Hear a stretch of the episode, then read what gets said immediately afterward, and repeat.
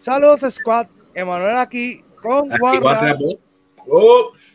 Todo bien, hermano. Así que hoy vamos a estar hablando sin spoilers de la película Turning Red que recientemente estrenó en la plataforma de Disney Plus. Así que, hermano, eh, para empezar, esto es una película que eh, nos cuenta la historia sobre una niña aproximadamente de 13 años que está pasando por un momento bastante difícil eh, de por sí en high school y ahora le sucede que tiene la habilidad de convertirse en un gran panda rojo cuando sufre grandes emociones. Mano, qué complejo es eso, ¿verdad? Sí, mano, esto, realmente esta película, vamos a ser sinceros, esa etapa de los 12, 14 años, 15, a veces 28, es un poco como heavy. Y sí. El ser humano tiene muchos cambios en esa edad en específico. Y pues Disney te lo representó, yo creo que de la manera más cute. Sí, y mano, para mí esta película hay que hacer una salvedad, creo que es la película que como que empieza a hacer cambio eh, bastante marcado en lo que viene siendo las películas de Disney y Pixar porque están hablando antes de eh, fuera de cámara que ya en Soul empezamos a ver una película mucho más eh, tocando temas más maduros, más serios. Acá también vemos que tocan unos temas que no son, eh, por decirlo así, típicos de Disney. y, y, eso, por un lado, me pareció genial porque están abriendo la brecha para tocar otros temas que, pues, son importantes y tal vez de la forma que los vayan tocando, pueden ser eh, una herramienta útil para la audiencia. ¿Qué tú crees? Sí, mano, esto, yo siento que lo que hicieron aquí lo hicieron súper bien y es importante hablar sobre esto. Y esto es una película preadolescente, 11, 12, 13 años. Sí, más o menos la, edad de la, del personaje principal y sus amigas. Exacto.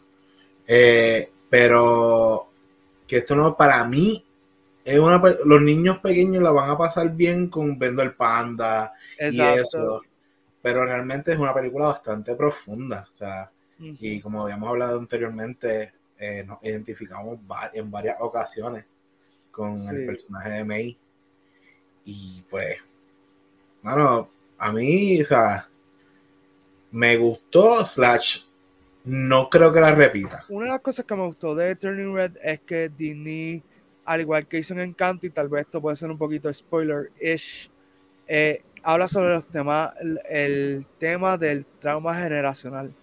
Y me pareció genial porque un tema que eh, es bien importante, que gracias a Disney están tocando en la pantalla grande y lo hacen de una forma que ha tocado varias personas ya, lo he visto online, eh, hablando sobre que pues, pueden verse reflejados. Y gran parte de lo que es el cine es contar las historias que son más cercanos a uno y, y cómo uno brega con eso. Así que eh, esa parte estuvo sumamente genial. Eh, mano, ¿qué tú me dices de la música? Mano, esto tuvo, tuvo como que sí, estuvo ahí, ahí. Sí, realmente, como me dijiste detrás de cámara, es como que tener una canción de un boy band eh, eterno. Exacto, sí. como que yo pensé que a lo mejor iban a grabar tal vez dos o tres canciones, pero se fueron con una y en toda la película lo que escuché es la misma canción. Que al principio está cool, pero ya lo último es como que. Sí, te entiendo. Sí. Mano, sin embargo, yéndonos de ahí para no tocar tanto el tema. Sí.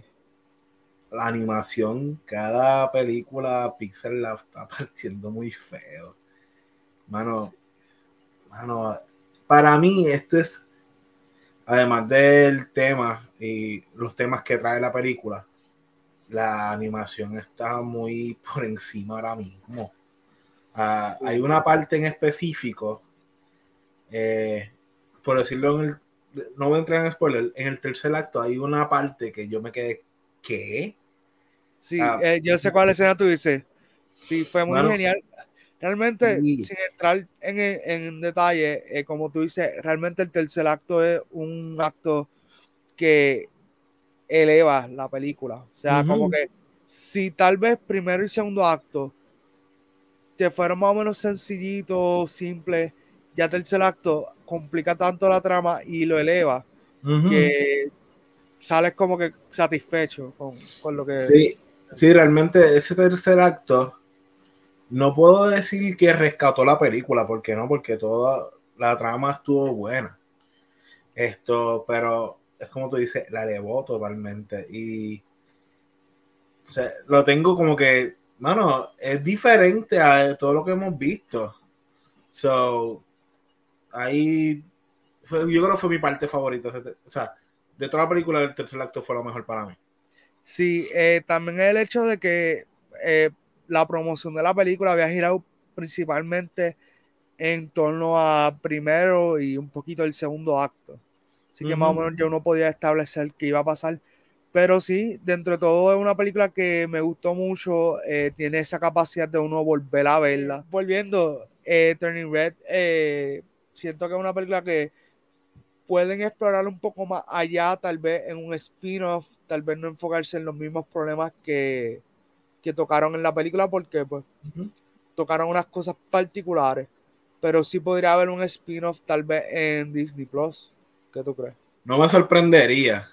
¿Y sabes cómo estaría cool? Eh, no sé si recuerdas cuando salió Big Hero 6, que tiraron una serie animada animada. Sí, por eso, sí. eso estaría cool. Ah, eh, por mí sí. Esto no, no sé si estaría súper entusiasmado en verlo, como lo estoy, por ejemplo, con Baymax.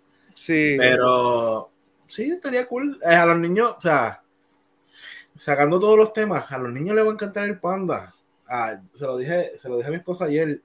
Quiero cuando vaya a Disney de nuevo, sé que las van a ver, quiero unas orejitas de panda. Sí, Qué este, chévere. Pero nada, eh, ¿algo más que quieras cubrir de, la película? No, mano. ¿Cuánto le das de 1 al 10? Pues mira, mano, yo le doy un 7.5 de 10 por ahí. Yo me quedo con mi Safe 7. Esto no es la mejor película de Pixar, no es la peor película de Pixar. So, un 7 está bien. Pues dale, mano. Nada, así que mi gente, dale like, comenta comparte este video, suscríbete al canal, da la campanita y nos veremos en otro video de Movie Squad. ¡Wow!